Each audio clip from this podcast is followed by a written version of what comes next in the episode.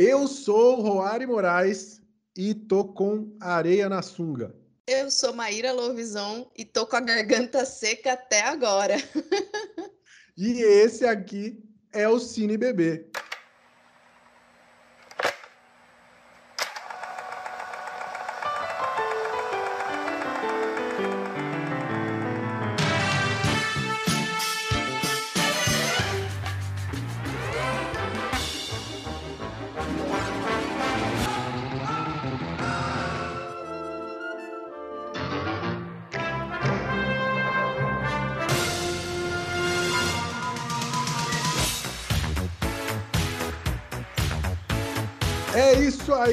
Cinéfilo do Banco do Brasil! Seja bem-vindo aqui a mais um episódio de Cine Bebê. Estou muito bem acompanhado com a minha co-host, Maíra Lovison. Prazer mais uma vez falar de cinema aqui contigo. Fala galera, tudo bom, Roari? Muito bom estar aqui com vocês. Eu não sei vocês, mas eu só vim pela pipoca. É, é isso aí, é, é verdade. Ela sempre emplaca, mas não vem não, é que ela manda bem aqui na discussão.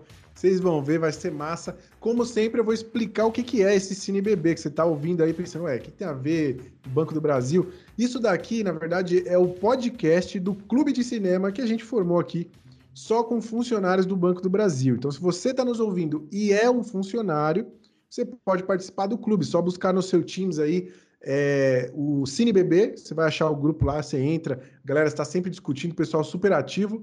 É, e se você, por um acaso, não for um funcionário do Banco do Brasil, você pode ficar com esse podcast maravilhoso que está disponível em todas as plataformas, né, Maíra? Aquele momento do Ah, se você não é funcionário do Banco do uma Brasil. Pena, uma pena. É. Você perde essa incrível experiência aqui da nossa gravação ao vivo com os colegas, que é uma experiência muito massa. Fica para a próxima e pode fazer na sua empresa também, né? Mas aqui esse é só para a galera do Banco do Brasil. É, você pode fazer para sua empresa, mas não vai ter esses apresentadores incríveis, não vai ter essa comunidade maravilhosa. E a, a, você, como a Maíra falou, você não vai ter a experiência completa, mas pode conferir aí no nosso canal de podcasts, o Não Sou um Robô, onde você preferir. É, o nosso papo sobre o lançamento da semana. Eventualmente a gente vai falar sobre outras coisas, né? E já tem um episódio disponível lá que é o episódio de Eternos, Filme que a Maíra amou, eu já não amei tanto assim, mas gostei também. É, e eu despertei um certo ódio da nossa audiência, né, Maíra, com meus comentários. É, o, o Roari conseguiu conquistar um fã-clube ao contrário, as avessas, não sei como, né, qual seria primeiro... o nome, talvez um, um hate clube. primeiro caso Uma legião de seguidores contrários a ele, é. foi ótimo. E eu me tornei a mais sensata dessa dupla, o que é surpreendente, então vou aproveitar essa fama aí de sensatez. Talvez eu quebre ela hoje, vamos ver. E aí a gente acho vai. Não, acho que não. Ah, vamos ver, vamos ver. Acho que não. E Ó, hoje a gente vai falar tá de um aqui. filme que quase ninguém tá falando. É, ninguém tá falando sobre esse filme, filme que não tá aí nos assuntos, nos top trends total. Hoje a gente vai falar sobre Duna. Claro que vamos falar sobre Duna, sobre ele, não poderia ser diferente.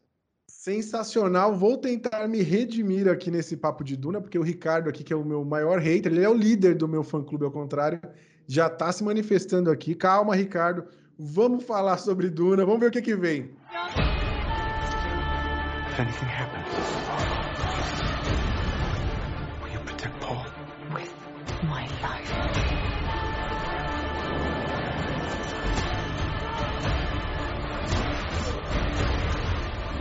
Together can we stand a chance.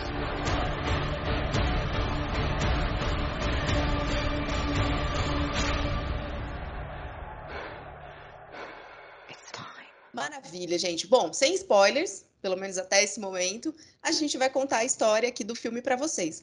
De uma maneira geral, basicamente, a gente tem ali um, um, um, possível herói que aparece no começo do filme, né? O Paul Atreides, ele vai ser, vai se revelando aí esse esse herói, e ele é treinado nas doutrinas secretas de uma antiga irmandade, que vai aparecer ao longo do filme, e é, essa irmandade vê nele uma possível esperança de realização de um plano urdido há séculos. Eu tinha que falar essa palavra bonita, urdido há séculos. Quem não souber o que é urdido, fica a dica aí para procurar no Google, mas achei bonito, achei imponente, achei que assim eu já chego causando impacto.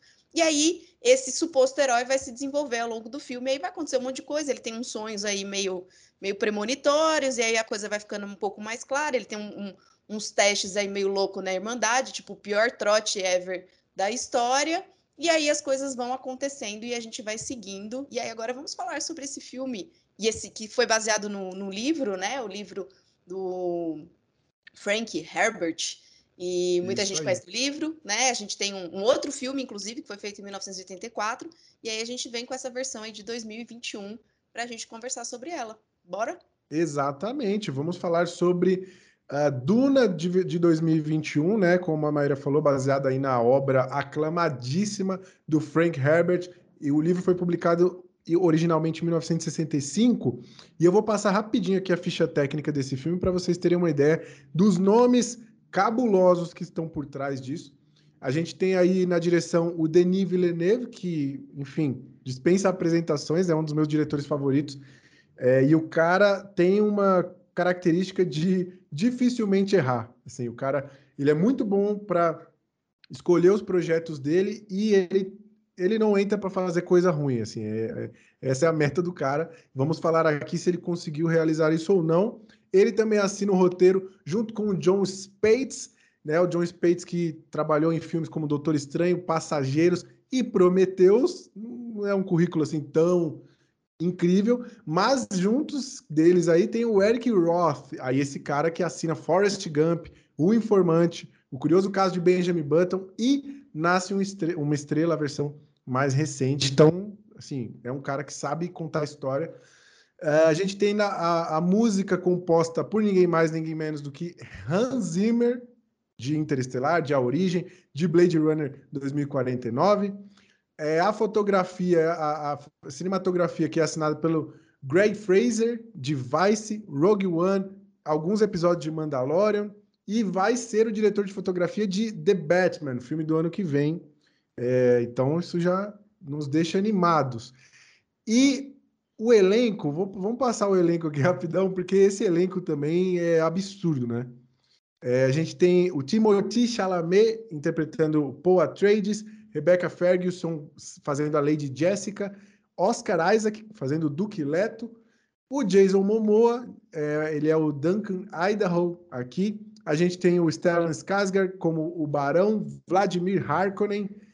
Uh, deixa eu ver aqui quem mais é. Josh Brolin, o nosso Thanos, ele é o Gurney Halleck.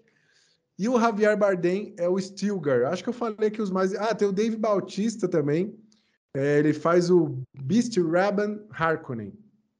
E a Zendaya, que faz a, a Chani, que aparece por cinco minutos no filme, mas vale a menção, porque no marketing eles usaram muito a imagem da Zendaya. E eu acho que é isso, né? Mó galera, esse elenco aí incrível. É Só um o casting acho que estelar, pra... né? Imagina essa folha salarial. Eu tenho medo do, da quantidade de dígitos que tem isso daí. Mais uma vez o budget estava estouradaço, né? O pessoal conseguiu investir uma grana, realmente um elenco de peso e um diretor desse, né, que realmente tem essa, essa, esse hábito, né, de pegar bons projetos e, e, e tocar bem as coisas, né, então é, é dificilmente é, é, algo que dá errado, né, então a gente já começa aí, olha, com essa sensatez de Roari, vocês perceberam, né, então já tem aí um indício de alguma coisa.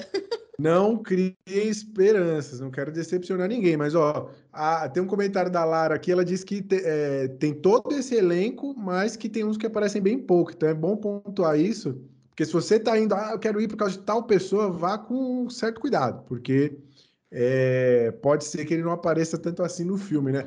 Ô Maíra, eu quero que você comece falando, sobre o que você quer começar falando, tem muita coisa para falar, então eu quero que você escolha aí, vamos partir da onde?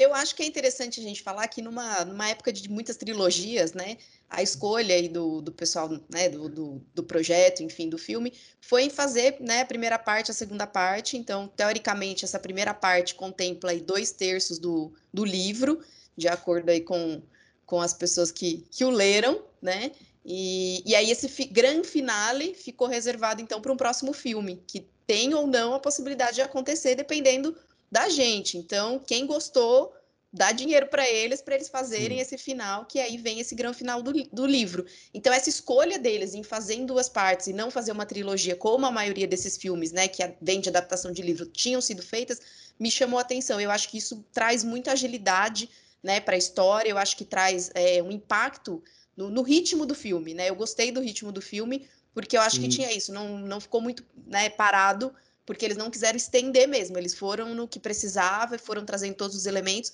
e muitos elementos do, do, do filme, do livro que aparece no primeiro filme, aparece, né? Tem cenas, inclusive, bem parecidas, e isso também me chamou bastante Sim. atenção, né? Cenas que são iguais e efeitos especiais que agora estão infinitamente melhores, né? Então é, é bem interessante esse ritmo que eles deram para o filme, eu gostei. Eu acho que ficou bem legal essa Também. adaptação e espero que venha o grande finale aí para a gente acompanhar a grande transformação do, do Paul. Olha, vou falar sobre essa questão do livro. Acho que foi um bom ponto. Vocês começamos bem aqui já esse negócio. Porque essa questão do livro, eu, eu diria, eu, eu, li, eu tentei ler o livro antes do filme, porque eu sou desses, quando eu vejo que vai sair uma obra baseada, eu, eu tento ler antes, para ter a, a, experiência completa, né? É, e eu sempre ouvi falar muito bem de Duna, então eu fui lá ler o livro. Eu cheguei até pouco mais da metade, então acho que é até um pouco menos de dois terços que a história engloba, assim. É, porque basicamente o, a, o filme contou o que eu li, até onde eu li, né?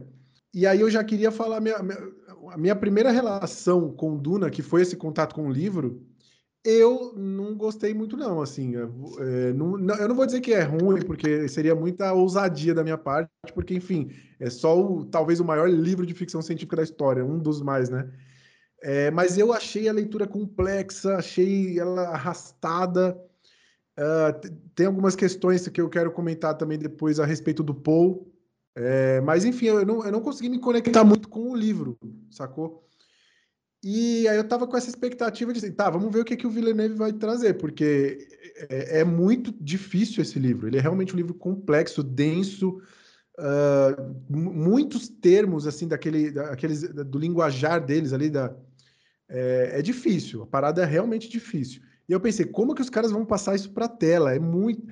Eu vou até passar um pano para aquele filme, aquela primeira versão, porque, pô, esse livro é quase que impossível de você adaptar, de você explicar toda essa história.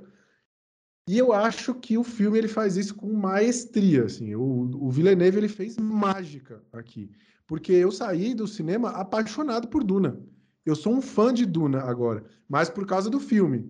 E agora eu quero até voltar toda a minha leitura para ler de novo com esse esse com o coração aberto, sacou? Porque é, eu estava tendo uma certa dificuldade e agora é, eu fui apresentado a esse universo de uma forma que até o filme antigo eu me diverti vendo. É, é, é, é bem ruim, tá? É tosco. Os caras. Tem, tem umas cenas que os caras estão segurando. Tem um pug no filme, minha gente o cara andando na nave no, com um pug na mão. Os caras vão para a guerra com um pug. Eu achei isso maravilhoso. Não, mas o, o, é sensacional. É, é muito divertido por esse lado, é né? É divertido. Se você assistiu Duna é, do Villeneuve, Duna 2021, e for ver esse antigo, eu acredito que você vai ter uma boa experiência, assim, porque você vai se divertir, você vai rir com as coisas que são meio toscas, mas essas semelhanças que você apontou, Maíra, é uma coisa curiosa, porque os dois diretores eles optaram por certas cenas, optaram por certos momentos muito parecidos, né? Então acho que até o filme, por mais tosco que seja, ele, ele influenciou bastante essa versão de 2021 aqui. Não, com certeza. Eu acho que a experiência do filme antigo ela, ela é bem interessante na questão didática. Como você falou, o, o, livro ele é difícil mesmo, né? Ele é Nossa, de uma geração verdade. mais moderna, né, de ficção científica. Então ele é de 1965 é, de uma das últimas gerações que a gente tem aí de bons textos, né, de ficção científica, e, e, ele tem um, todo um vocabulário próprio, né, ele tem um glossário e tal, tipo, ele tem, tem uma explicação, né, não é, ele realmente não é simples, ele traz muitos elementos, ele traz uma, uma um contexto complexo, né? Você tem lá a Irmandade, você tem as casas, você tem o planeta, você tem é, é muita informação para aprender realmente. E eu acho que o filme de, de 84 ele traz isso de uma maneira mais didática. Eu senti ele mais professoral, sabe? Tipo, ó, Não, tá é aqui, essa é a casa, esses são os planetas, essa é a família, é isso que vai acontecer. Tipo, eu acho que ele mostra mais claramente. Eu confesso hum. para vocês que eu assisti o filme de 84 depois e eu achei que ele me ajudou a entender coisas que para mim tinham ficado confusas no de 21. Com então certeza. eu acho que faz um, um, casamento legal, né? É. E, mas o de 21 ganha disparadamente em questão de efeitos especiais, né? Tem uns efeitos no, no de 84 que é sofrido, né? O campo de força que eles têm deles é desesperador, porque é um campo de força todo quadrado, assim, parece que eles estão é. vendo uma caixa de sapato, tipo, é um negócio meio bizarro. Envelheceu mas eu acho que mal. vale muito a experiência como complemento aí, eu acho que a toda a questão da, da mitologia de Duna, né? mitologia tem toda uma história ali da, da dessa história, e eu acho que os, os, o, os, dois filmes se complementam e o livro junto, eu acho que traz esses elementos. E como você falou, né, a escolha deles foi muito parecida, no sentido de Sim, essa cena é importante, né? Vou trazer ela aqui para o filme, e isso aqui vai falar. Então, isso fica bem, bem forte mesmo, e isso traz mais autenticidade, né, para para essa versão de 2021. Total. E o, o, não só a escolha de cenas, mas tem algumas falas que são idênticas, posicionamentos de câmera que lembram. É, eu achei muito curioso o que você falou, porque é, é, muito verdade, né? O, esse, o Duna antigo é quase como, em alguns momentos, parece que você está assistindo uma versão com comentário do diretor. Porque acontece uma coisa e literalmente entra uma narração falando meio que, galera, deixa eu explicar para vocês isso aqui. Isso aqui é o seguinte, ó, não é? Entra narrações, é, é um TEDx sobre Duna. Então eu recomendo muito, porque eu também, eu, eu a toda a questão política para mim ficou bem mais clara, né? Aqui é tudo muito mais mastigado. É, eles não respeitam de forma alguma aquela máxima do cinema de uh, não conte, mostre. Aqui é o contrário. Aqui os caras contam mesmo, assim, explicam tudo. É, vamos, e... vamos fazer vocês entenderem, né? Vamos explicar direitinho é. para vocês entenderem mesmo. Até a questão do golpe, né? No, no filme de 2021 fica, né? A coisa fica meio no ar, assim. Não é spoiler porque né, tá na sinopse e tal, mas enfim, né? É, fica meio no ar essa questão do imperador e, e, e até que ponto, Sim. né? Ele tá querendo, o que que ele tá querendo, o que que ele tá planejando, o que que tá acontecendo. Fica tudo muito subentendido, né? No de 2021. No de 84 eles já são mais explícitos e já trazem alguns elementos mais claros, tipo, ó, é isso que está acontecendo. Então, talvez as pessoas em 1984 precisassem realmente de coisas mais concretas, né? Assim, ó, é isso, presta atenção que é isso que está acontecendo. Sim. E esse, de 2021 esse... já fica mais no ar as coisas. É, eu, eu acho que, além da questão narrativa, da, da forma como eles escolheram contar essa história, e eu, particularmente, sou um dos que achou uma ótima decisão eles terem é, optado por contar metade da, do, do, livro, eu achei excelente. Eu vi muita gente criticando, inclusive a maior crítica a esse filme é que dizem que não, não ele não é uma, não tem uma estrutura de três, de três atos, ele não fecha uma história, eu discordo completamente. Eu, eu acho que ele fecha um arco, sim, que é o arco do Paul, né? Eu, eu acredito que ele encerra isso muito bem. E uma coisa que eu acho que esse filme evoluiu muito da primeira versão é a questão de atuação também. Porque, nossa senhora, aquela primeira é doída, mas nesse, e eu vou dar até o destaque pro, pro Timothy Chalamet, que é um ator que eu, eu gosto, mas eu acho que ele sempre tem umas atuações meio parecidas, de fazer esse personagem meio sofrido, assim, né? É, e aqui, cara, ele me surpreendeu positivamente no sentido de que, lendo o livro, eu não consegui me conectar com o Paul, porque esse personagem, ele ele é um cara muito bom em tudo. E o arco dele é tipo assim: olha, ele é muito bom, ele é inteligente, ele, ele é, tem um, baita treinamento, ele é super forte, ele luta.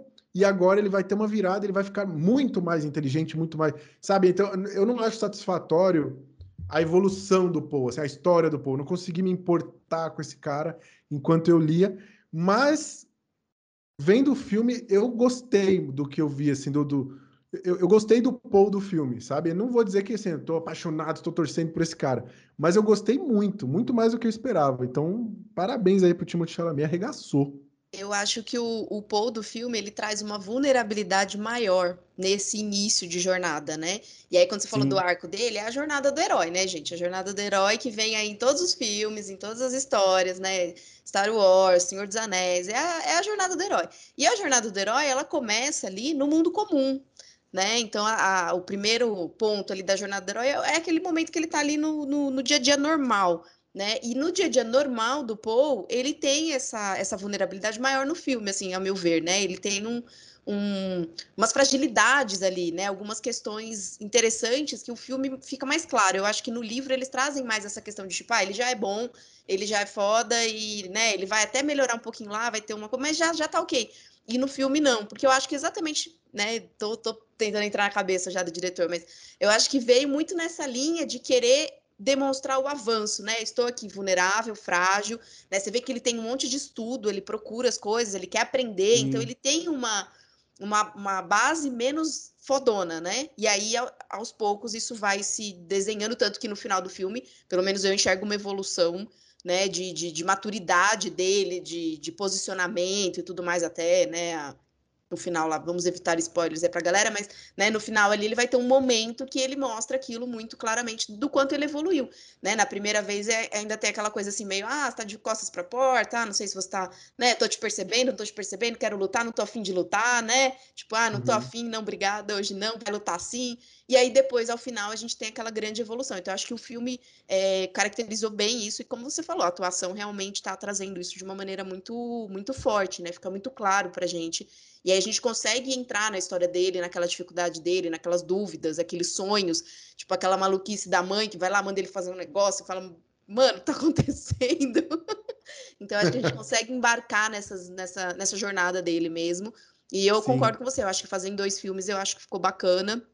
E eu acho que traz um, um gancho legal pro final, e aí o, a segunda Com parte certeza. tem tudo pra ser foda, eu acho. E, a, e ó, a, a, já tá confirmado Duna parte 2, já tá rolando imagens, então assim, já vai rolar. É, assim, a gente sabia que ia rolar, era muito difícil que não acontecesse, porque esse filme ele é épico, ele é muito grande, é uma coisa grandiosa, foi quase 200 milhões de dólares investidos nisso daqui, e a gente sabe que ia rolar uma continuação.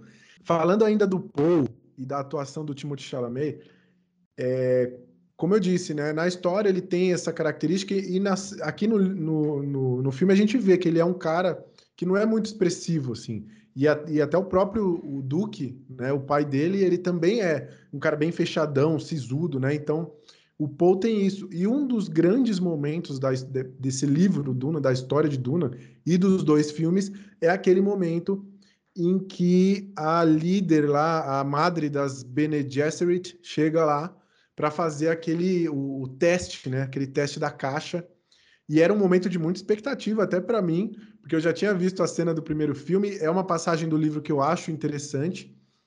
E para mim, talvez seja o grande momento de atuação do filme é essa cena que o, o Timothée Chalamet entregou porque é, ele lutando contra a dor e o momento em que ele estabiliza e aquele olhar trocado com a com a Bene Gesserit ali, e ela meio caramba, ele, ele conseguiu controlar. É genial, assim. Aquele momento eu, eu senti o baque na hora que eu estava assistindo no cinema. Eu acho que aquela cena ficou muito muito impactante mesmo, né? E, e traz essa questão, né, do, do da, da, clareza com que ele mostra né, essa, essas, esses momentos, né, essas nuances dessa, dessa prova. E eu acho que, que realmente faz a gente mergulhar ali junto com ele, né? Tipo, e aí, vai conseguir, não vai? Tá acontecendo? É. E eu acho que traz isso. E eu acho que aí ele começa a sair realmente desse, desse início, que ele é muito sisudo, que ele é muito é, frágil mesmo, né? E ele tem essa dificuldade para começar a assumir essa força e esse impacto. E essa cena, realmente, para mim, ela é um divisor ali, né? De, de, de personalidade. Ali que ele começa a entender Sim. qual é o papel dele, o tamanho da força dele, o tamanho do, do impacto que ele ainda vai ter na, né, nessa jornada, enfim, o papel dele, inclusive com a mudança, né? Até então, tipo, ah, vamos mudar, vamos lá para outra cidade, tipo, um rolê de boa, né? Ah, vamos, vamos aqui um rolezinho. Aí ele começa a entender que não é bem assim, que não é só uma mudança e que ele talvez tenha mais impacto do que ele imaginaria. Então eu acho que é, é bem legal essa cena mesmo, bem bonita. Eu gosto muito, eu gosto muito. E eh, daqui a pouco eu vou ler os comentários da galera, já tem um monte de comentário legal aqui. Ah, mas eu, ainda falando sobre essa parte da humanização do Paul e esse trabalho para que o público se importasse com ele, eu achei fantástico o que fizeram. Tem algumas passagens que mostram é, uma bondade dele que o diferencia da, do, do, restante da galera desse universo, né? É, tem umas cenas bem delicadas de espelhamento em que quando ele está saindo de, de Caladan, que é o, o, planeta natal dele ali, ele bota a mão na água, ele sente a água, né? E aí a gente tem essa mesma cena quando ele está em Arrakis, lá sentindo a areia, sentindo a diferença e a hostilidade daquele terreno que ele está. Então, é, é um detalhe muito simples, mas você fala, caramba, esse diretor sabe o que ele tá fazendo, ele tá me fazendo gostar desse cara aqui.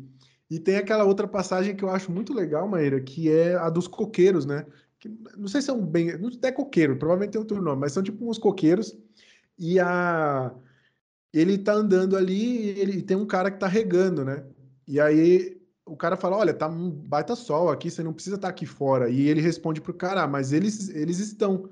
E aí mostra uma galera ali pedindo água, né? Pedindo coisa. Então isso já mostra ele é, humilde, né? Se igualando ali aquelas pessoas que são mais simples. E ele fica chocado com a informação de que aqueles coqueiros equivalem à água que 100 homens consumiriam. Então, o filme vai aos poucos dando essas pistas de que a gente está vendo aqui uma pessoa que realmente ele tem uma índole diferente, né? É, eu acho que é legal isso que você falou das sensações, né? Eu acho que o filme apela mesmo para esse, apela no melhor sentido, né? É, apela para esse, para esse nosso, né? Para esse nosso, como falo, tato, né? Para a gente realmente a gente sente é, algumas coisas, né? A questão da areia, eu acho que eles trazem imagens que realmente a gente fica com a sensação que tá, né, areia no olho, assim. Então, eles trazem essa hostilidade realmente muito forte, né, no, no na parte do deserto. E, e, no outro planeta eles trazem, né, em Caladan, a questão do conforto muito presente, né? Então a gente tem essa sensação.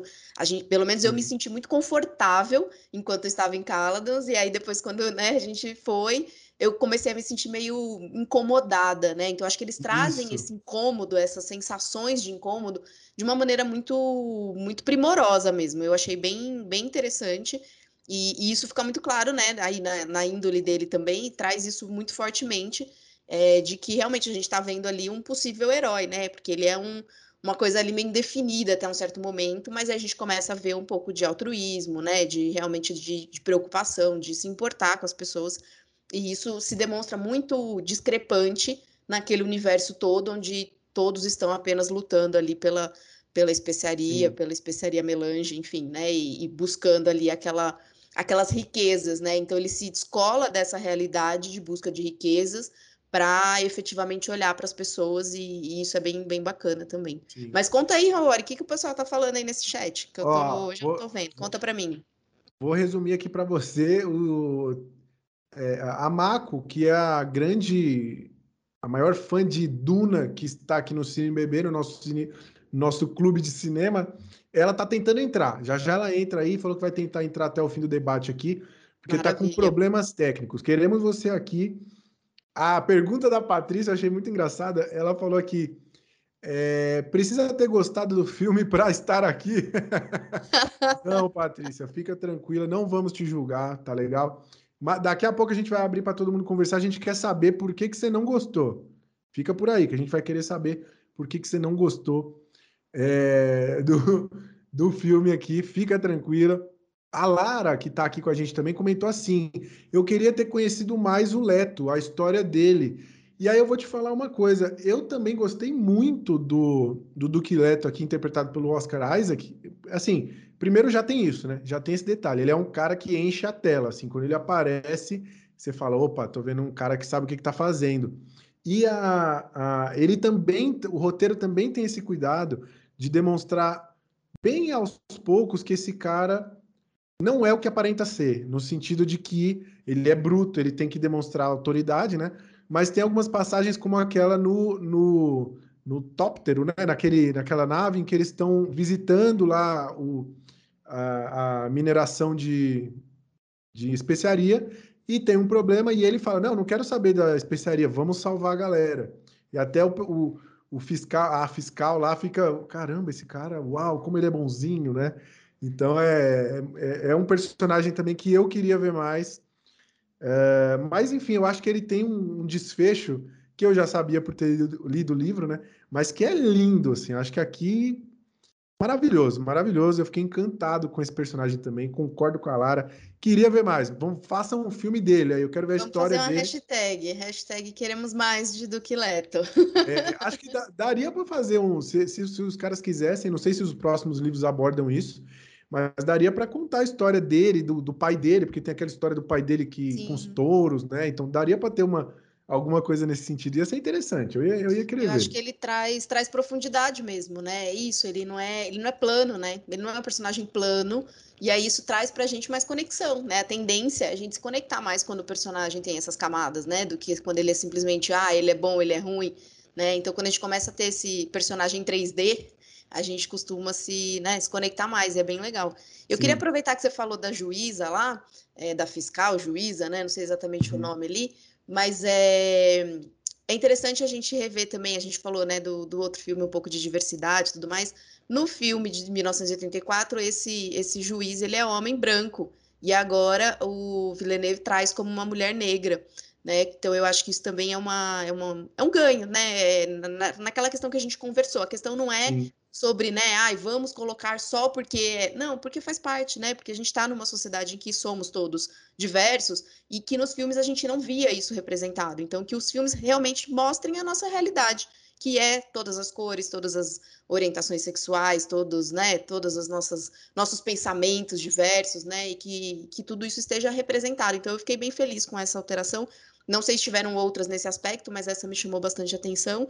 E eu acho que é importante a gente, né, se adequar mais à nossa realidade e, as pessoas olharem para a tela e todo mundo se vê, né? Afinal de contas, é ali que a gente se conecta com esse mundo fantástico do cinema. Sim, e, não, e, e, eu acho que até é questão de lógica, porque a gente está falando que um, de um povo que vive no deserto, no sol escaldante, e aí não dá para você colocar um monte de gente branca ali, né? Até porque essa personagem, e aí uma outra das coisas positivas do filme, quando eu li, eu não entendi quase nada desse, dessa passagem. E essa personagem no, no filme fica bem claro que ela trabalha para o Império e que ela, o, o trabalho dela é fiscalizar a transição de poder, né? Então ela está ali para ver se uh, uh, foi passado dos Harkonnen para os Atreides de forma tranquila e tudo mais. Obviamente a gente sabe que na história lá ela não tá, não tem bem que essa intenção aí, mas enfim, vendo o filme eu consegui entender. E aí a, a Lara comentou aqui do traje estilador, que é aquela roupa que eles usam lá para poder sobreviver no, no deserto. Isso é outra coisa fantástica do filme, porque o livro é um monte de nome desse, um monte de equipamento, um monte de treco, de bugiganga, e você não entende o que você está lendo. Você não sabe o que o cara está usando, o que o cara está fazendo. E o filme traduz isso de uma maneira que eu fiquei com vontade de levantar e aplaudir. Tem uma cena do personagem do, do Jason Momoa, que é o, o Duncan Idaho, né? Depois a gente fala um pouquinho dele, mas tem uma cena dele que eu vibrei por dentro, assim que esse cara ele é mandado para uma missão para viver um tempo com os Fremen, né, que é o povo do deserto, entender os costumes deles e tentar trazer essa parceria que ia ser massa, né? Quem é que não quer fazer parceria com essa galera? E aí tem uma cena que ele tá conversando com os caras do exército, é tipo um papo de, de vestiário, e aí ele começa a mostrar umas bugigangas. Não, isso aqui faz não sei o que, não sei o que. Rapidinho ele mostra tipo umas três coisas e os caras falam: caramba, meu, você já é praticamente nativo. Eu acho que essa cena deve ter um minuto, mas ali eles explicam o que o livro leva páginas e páginas. Então, eu, eu, eu, juro que escorreu uma lágrima do meu olho, assim, ó, quando eu vi essa cena. Eu achei lindo o que fizeram. Recuperou a sua, sua inteligência ali, né? Falou, ufa, Nossa, cara. agora eu entendi. Não, mas eu acho que é isso. Eles trazem realmente essa, essa questão do, do, dos trajes e das ferramentas, equipamentos que eles têm de uma maneira muito clara, né? E fica, fica muito mais fácil realmente de entender. E, e, o filme de 84 também eu achei ele mais didático ainda no traje destilador, porque ele explica ainda mais ainda questão de, de xixi, cocô e tudo mais. Tipo, ali para mim ficou mais claro, inclusive, essa parte. Mas eu acho que é, é, a explicação que eles trazem é bem, bem interessante e, e eu acho que enriquece, né? Porque esse povo do deserto, né, Sim. né? É isso, eles sobrevivem no deserto e eles vão desenvolvendo tecnologias e ferramentas e, e, trajes e coisas que fazem, que permitem, né, que eles consigam sobreviver. Então é um povo extremamente evoluído, né, se a gente pensar nessa questão, é, em que Muito. outros não, não, não, teriam condições, né, qualquer um sem, sem aquela mesma condição morreria facilmente. Então eu acho que isso mostra muito legal e essa passagem, né, do, do Duncan lá pelo pelo povo Fremen, acho que reforça ainda mais o, o, valor, né, dessa, dessas pessoas e dessa, dessa tecnologia. Achei bem legal também, curti. Muito, eu fiquei impressionado. E, ó, o, tem um comentário muito legal aqui do Rafael.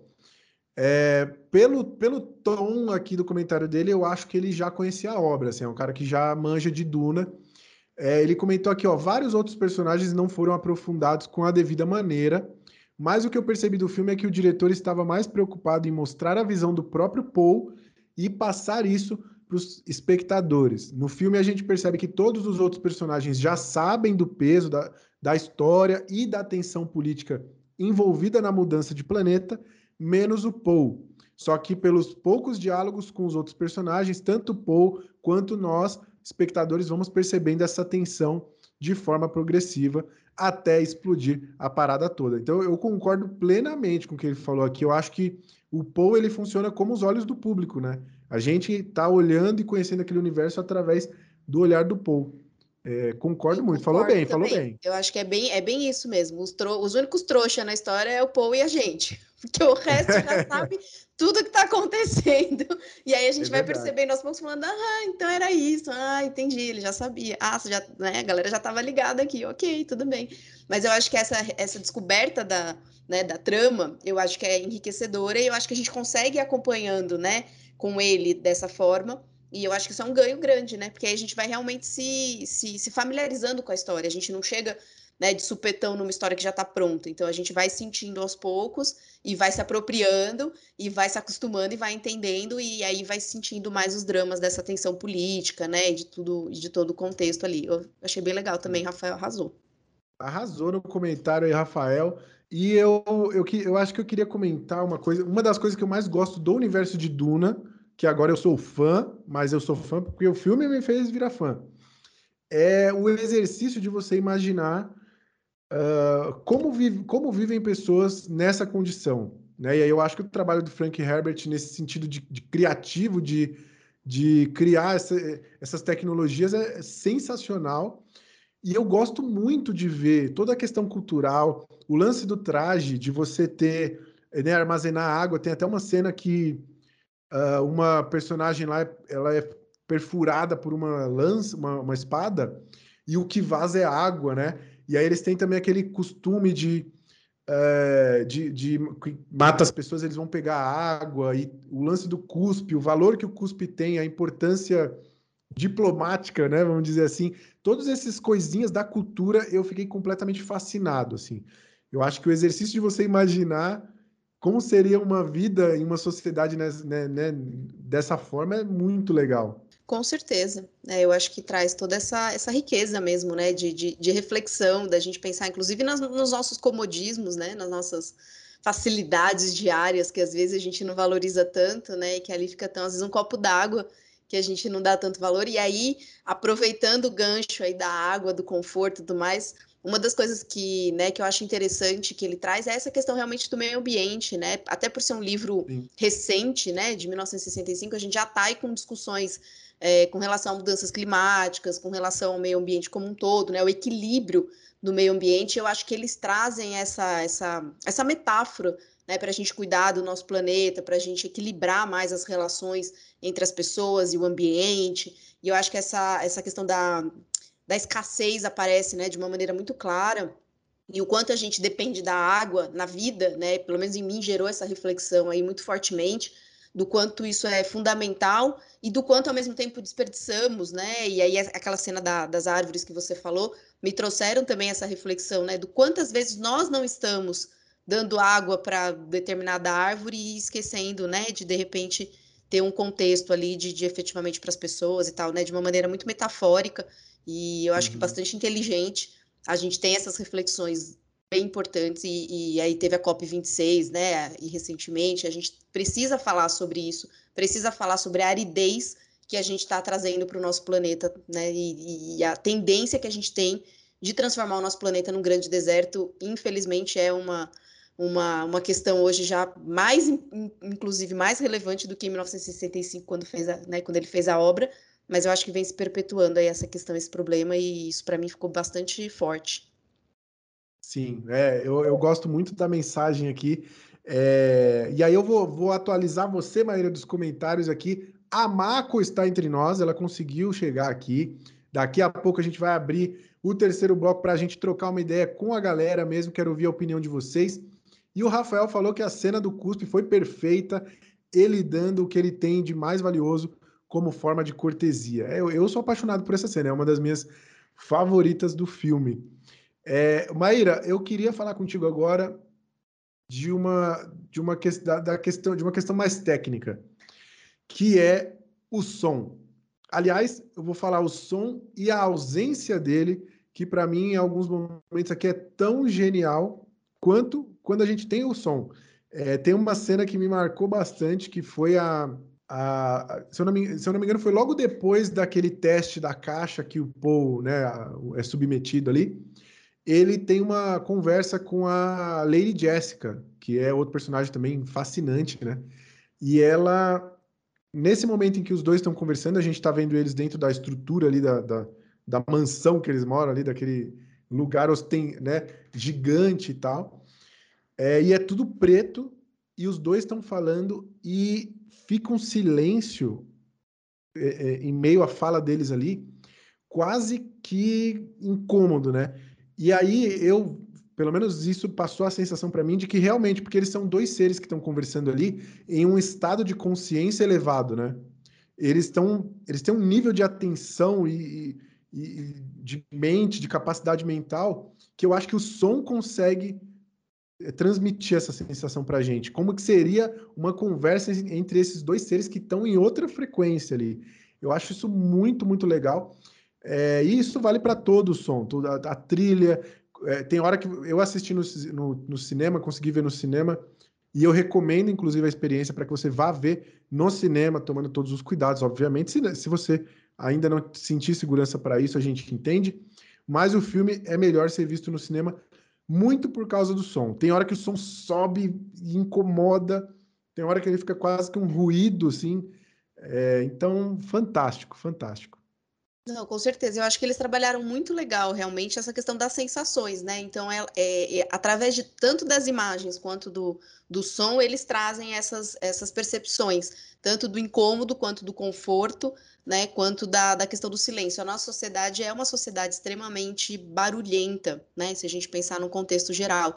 Então, o silêncio é algo que incomoda, né? Hoje em dia a gente tem aí muita galera fazendo videoconferência e tudo mais. Né? Acho que vocês já passaram, tipo, ah, vou compartilhar a tela. Dá um milésimo de segundo já tem alguém, ah, não apareceu. Ah, não tá aparecendo para mim. Ah, não tô vendo. Ah, não tô ouvindo.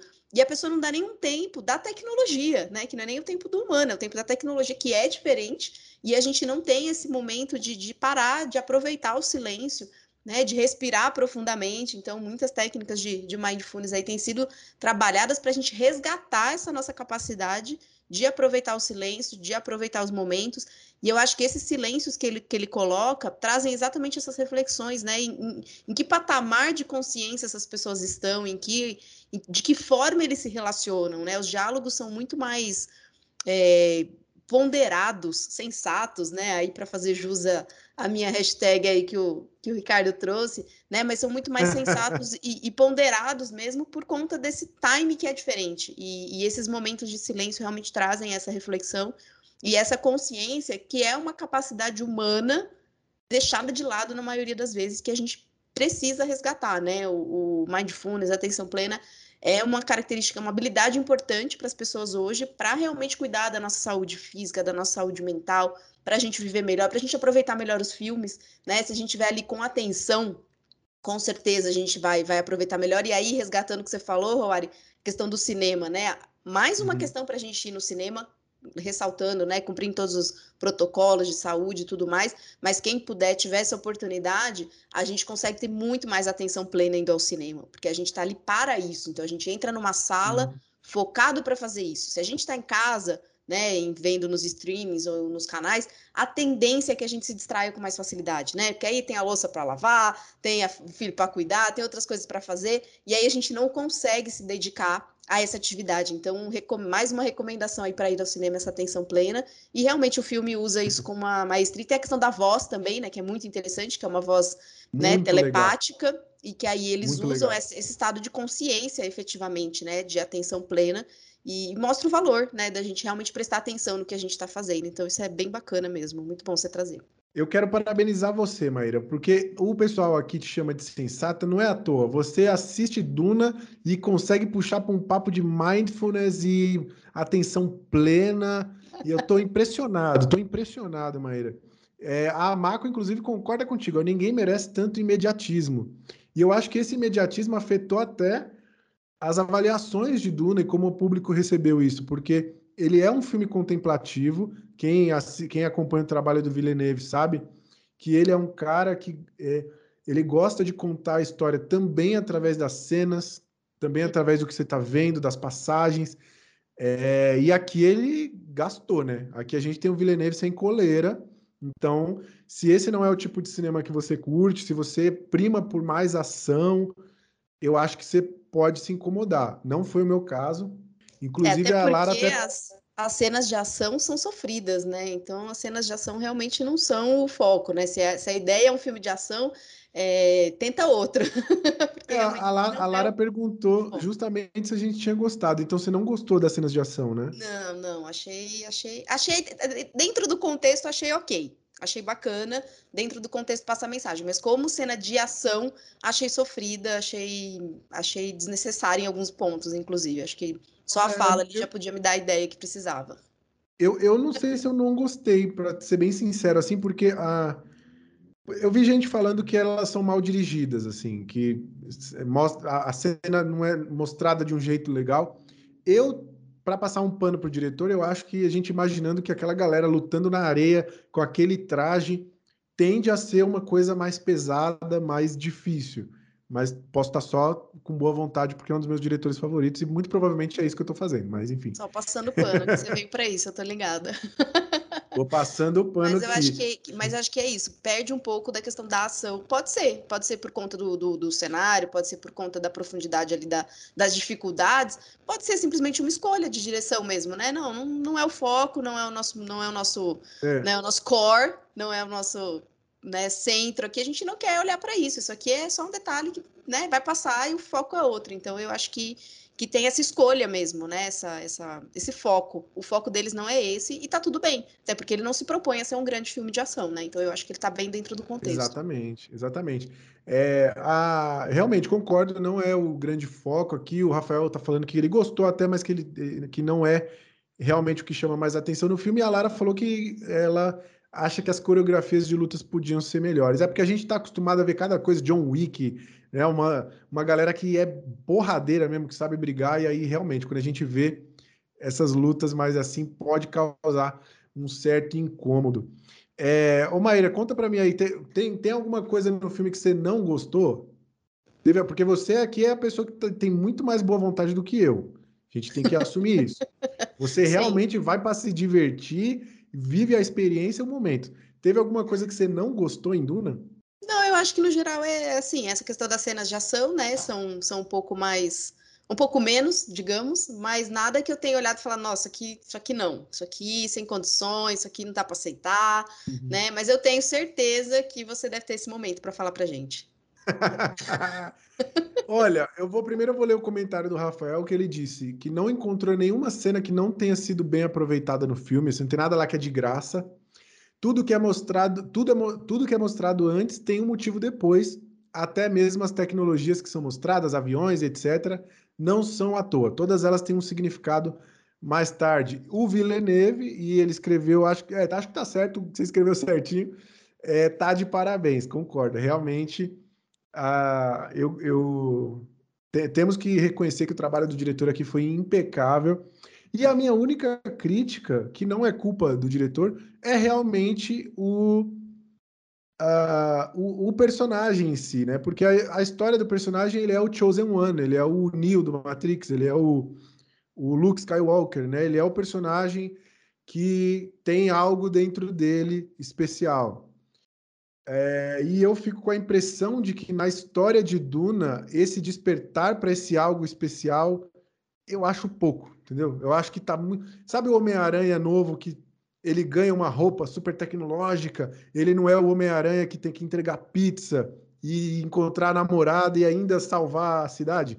Então eu sinto muito isso no Paul. O Paul, para mim, é o Homem-Aranha com a roupa high-tech que ele ganhou do, do brother. Essa comparação vai causar revolta, eu acho.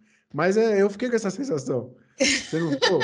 não, eu acho que tem um pouco isso sim, mas é, não me trouxe essa, esse sentimento de revolta. Me trouxe um. Ok, tá dentro do, do contexto, mas sim, acho que tem isso um pouco, sim. Acho que tem essa. E eu, eu gostei bastante do, do, comentário do Rafael aí. Eu acho que é, para mim, essa, essa é isso que fica. É um filme muito consciente. É um filme com intenção. E isso, para mim, traz. É, bastante diversão, porque eu, é, é isso, não é tipo jogado ali, ah, qualquer coisa aqui para né? E até as cenas de ação não serem tão impactantes, eu acho que está dentro desse contexto, dessa intenção né, do diretor e de toda a equipe. Então, para mim, é um filme consciente, com intenção, E isso para mim já, já traz toda a diversão aí. Eu tava comendo pipoca, então tá tudo certo. É isso. Patrícia daqui a pouco vai falar aqui, tá, Patrícia? A gente vai te chamar daqui a pouquinho. Patrícia quer se posicionar. Acho que a gente falou algum absurdo aqui. Ela quer se posicionar a respeito do filme. Eu acho que já dá pra já, gente já. começar esse, esse bloco, hein? Que você tem mais alguma colocação aí, Rory, para trazer pra gente? Vamos, só para encerrar o bloco aqui, será que a gente falou de tudo? Já, eu queria dizer primeiro que eu já estive em, em Arrakis, pelo menos já senti o que é estar em Arrakis, porque uma vez eu fui passear de bug e eu estava sem camisa. E aí o cara falou que era com emoção e parecia que caco de vidro estava voando no meu peito. Foi uma experiência terrível. Então me senti em Arrakis nesse momento. É... E eu queria falar só para gente, a gente falar sobre o final do filme, assim, porque a gente disse que o filme ele conta metade do livro. Muita gente criticou, dizendo que ele não é uma história completa, que um filme não pode ser assim.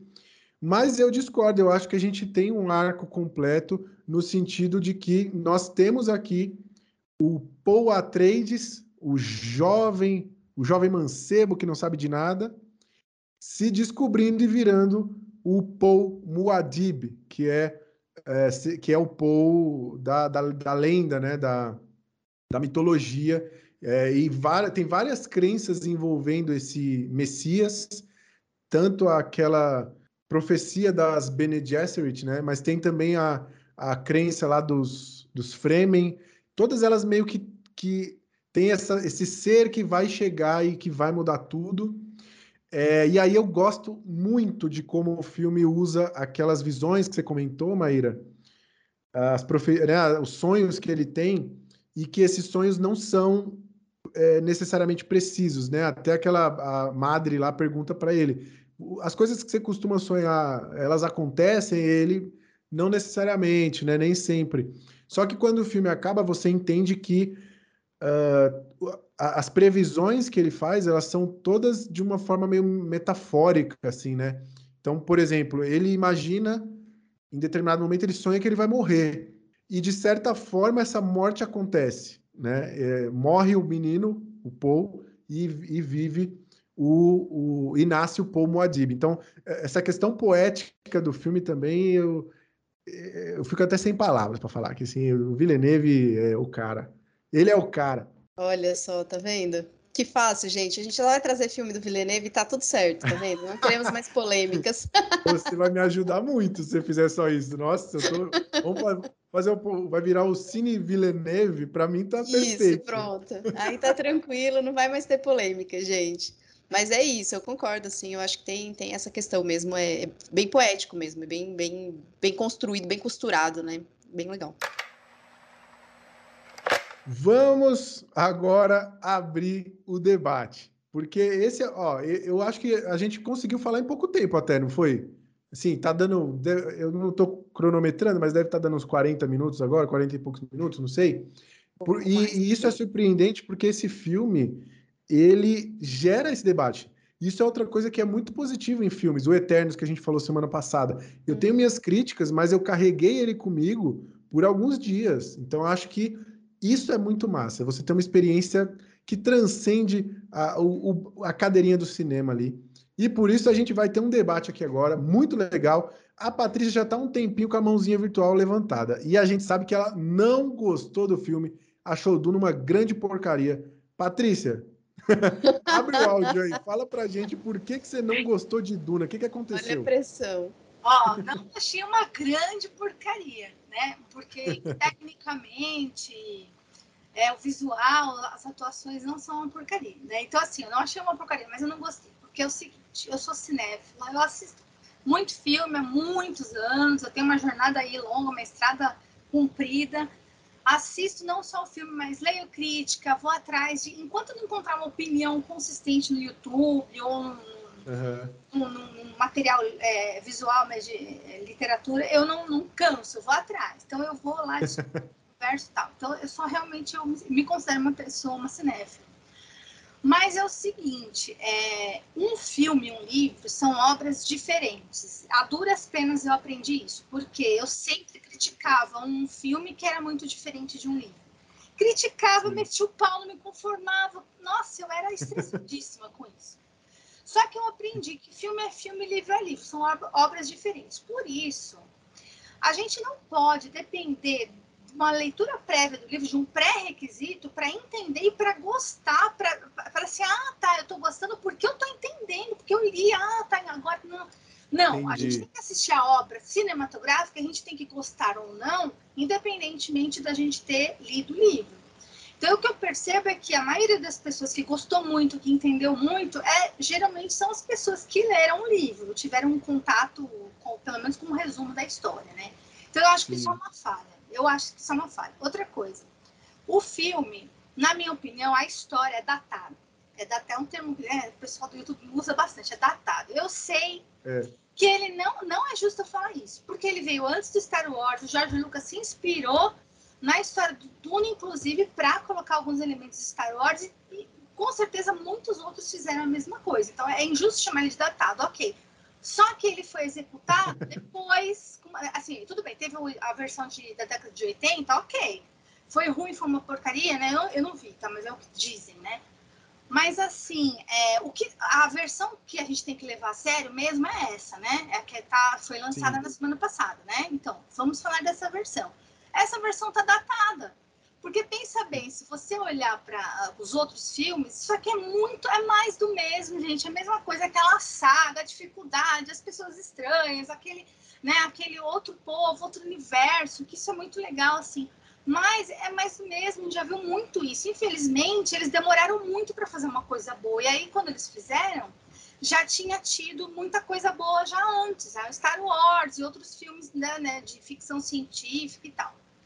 Então, eu acho que isso também foi um problema. Acho que já passou, na minha opinião, a, a, a época dele. Posso ser injusta, Entendi. mas de opinião.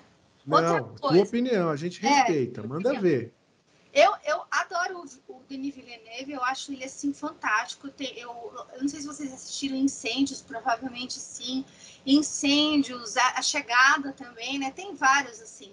Eles são maravilhosos. Olha, gente, eu amo filme sim. europeu, eu amo filme japonês, leste europeu, asiático de todas as formas, adoro, gosto de filme lento, de filme mais. Eu só não gosto de coisa com transforma que tem muito metal, muito barulho. Deus me Mas assim, eu adoro. Mas esse filme realmente, mesmo com ele, mesmo sendo dele, não me cativou. Ele, ele trouxe, só para terminar, ele trouxe uma coisa para mim que é um defeito que para mim baliza meu meu like ou não like de um filme, que é dar sono. Deu sono é ruim para mim, entendeu? Sim. E eu senti muito, gente, eu senti muito sono. É impressionante assistir fazer um tempão que eu ia no cinema nessa pandemia. É um evento especial para mim. Antes eu vou, eu ia toda semana, às vezes duas vezes por semana. Agora eu tô indo uma vez a cada dois meses um evento maravilhoso. Chega lá, eu não queria dormir, gente, mas deu muito sono. E não, eu tinha dormido bem, não era Mas deu muito sono, gente. Então, para mim, se deu sono, é porque o negócio não foi bom para mim, tá? Então era isso. Não, mandou. De, de, ela destruiu Duna aqui agora, mas eu concordo com algumas coisas que ela apontou. O lance de ser acessível ou não, eu acho que é uma coisa que a gente precisa realmente considerar, porque eu tive uma ótima experiência e eu tenho dificuldade de avaliar se o filme é acessível ou não. Realmente, eu concordo. E o, o que você falou de ser datado, né? Aliás, datado no sentido de ser uma história que realmente soa muito familiar, né? E ela, ela soa mesmo. Ela tá ali naquele lugar comum. É até legal a gente comentar que a gente não falou, né, Maíra? A inspiração do Frank Herbert para essa essa história está tá ligada ali ao contexto em que ele vivia. A especiaria você pode ler tranquilamente como petróleo, né, combustíveis fósseis e ah, os Estados Unidos invadindo esses países para pegar o petróleo. E isso já foi retratado muito mesmo, muito, muito. A gente já viu isso várias vezes. É, e essa familiaridade aí pode, pode realmente soar. Eu me senti numa zona de conforto ali, mas realmente pode soar como algo que, ah, eu não queria ver isso, queria ver outra coisa. O que, que você acha, Maíra? Tá, você concorda com a Patrícia? Ela mudou tua opinião sobre o filme ou não? não, ainda não. É, no caso, eu assisti com um colega, tá, Patrícia, que também teve esse problema, eu, tipo, dar umas cutucadas nele. Então, eu acho que, uhum. é, efetivamente, essa questão do sono aí pegou em algumas pessoas mesmo. Mas eu acho que é essa questão do, do, do, contexto, né? E toda essa questão da filosofia e todas essas reflexões, pelo menos me mantiveram atenta, então eu ainda estou achando que para mim foi sucesso. Mas eu acho que isso que é o mais legal, né? Da gente pegar uma obra que, que, que não tem unanimidade. E dificilmente a gente vai ter uma obra unânime, né? Isso não significa que, não, que todos nós não estejamos certos, né? Na verdade é isso. Ela é muito boa e ela é muito ruim porque cada um de nós tem é, repertórios diferentes, experiências diferentes, né? Como você muito bem colocou. Então, eu acho que é isso. Você tá certa e Roari tá certo e eu tô certa e é, é isso. e é fantástico, né? Isso que é Ô, muito Maíra, legal. Uma coisa que eu sou, eu amo do cinema, inclusive eu defendo no meu canal. Podia ser João no YouTube, me segue lá, já meti o jabá no meio aqui. Mas eu sempre defendo. Tava demorando. Que é, quando eu avalio alguma coisa lá, e lá eu dou nota, que a maior roubada que você pode fazer é dar nota numa obra, porque sempre vem alguém cobrar. Caramba, meu, você deu seis para tal coisa e. Mas eu sempre defendo o que a Patrícia falou, que é a experiência. Pô, às vezes eu vou assistir um filme que pode ser a bobeira que for, e eu saio encantado. Assim, eu tive ali duas horas de prazer, de muita emoção. Eu vou dar uma nota boa. Né? Tem vários exemplos de séries e coisas que tecnicamente não são né, a melhor coisa, mas tem alguma coisa ali que te cativa, que mexe com você. Então, acho que a gente tem que dar valor mais à experiência do que ao currículo de quem está envolvido e tudo mais, né? É, vamos chamar mais uma pessoinha para falar aqui. Eu queria muito. Ô, Lara, você está por aí? Cadê a Lara? Fale. Tá me ouvindo? Estamos te ouvindo, Lara. Eu quero saber de você agora, que você estava falando aqui que você, assim como eu, não gostou muito da, da leitura, não, né? Você saiu no com a opinião mudada? No começo, é, igual você, também achei meio lento, meio chato. E olha que eu li Senhor dos Anéis, hein? Então, eu li todos os livros. Grande Mas... fã de Senhor dos Anéis, inclusive, grande né, Lara? Grande fã. Sou muito mais. Eu assisti cada filme dos Anéis oito vezes, pra você ter uma ideia. Li duas vezes. Nossa. Senhora. Então, assim. Duna não me pegou desse jeito, entendeu? Eu não, não teria vontade. Eu li os dois primeiros livros só. Eu gostei bastante, mas é uma leitura bem difícil, bem complicada. Ficar olhando atrás o vocabulário para você entender o que, que, é aquilo. Mas, assim, eu acho que o Villeneuve fez um ótimo trabalho.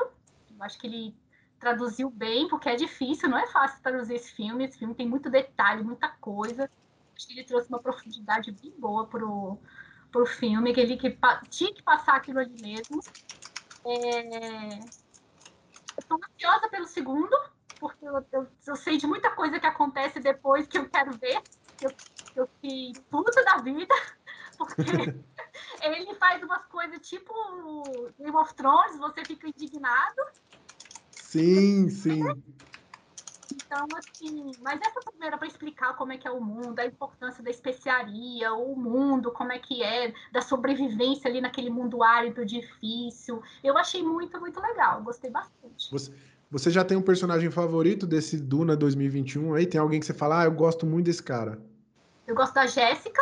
A Jéssica tem um. Gosto muito da Jéssica e gosto do Leto. É muito legal o Paul ainda está me conquistando do filme. O do livro, o do livro eu, me, eu me, consegui me conectar mais com ele no livro. No livro eu me importo Entendi. mais com ele. Ó, boa aí, ó. O Emerson tá comentando aqui, o meu amigão aí, grande irmão. Eu chamo ele é conhecido como Itaquera, porque ele é de lá. E ele comentou aqui, ó, Senhor dos Anéis é a melhor trilogia. Então, endossando o que você tá falando, eu discordo. Claramente ele não assistiu a trilogia 50 Tons de Cinza. Recomendo que você veja você vai ver aí uma trilogia melhor. Você que é fã de, você que é fã de Senhor dos Anéis, Lara. Só para passar vergonha. Você que é fã de Senhor dos Anéis, Lara, você sentiu alguma semelhança com a Sociedade do Anel no quesito de deixar, de parecer que não entregou uma história inteira, mas entregou? Entregou. Eu não, não, acho que faltou nada, não. A gente sente a sensação, assim, não ficou aquela sensação da, da jornada do Senhor dos Anéis, que você chega no final e, ele, e os hobbits vão na estradinha para encontrar lá, para sua jornada.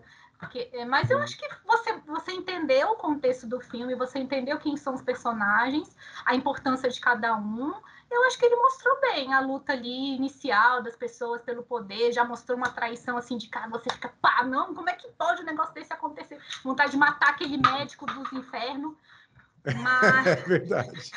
vontade de matar aquele médico. Eu fiquei, eu fiquei indignada. Eu, eu, sou muito emotiva, no, tanto no livro quanto no filme.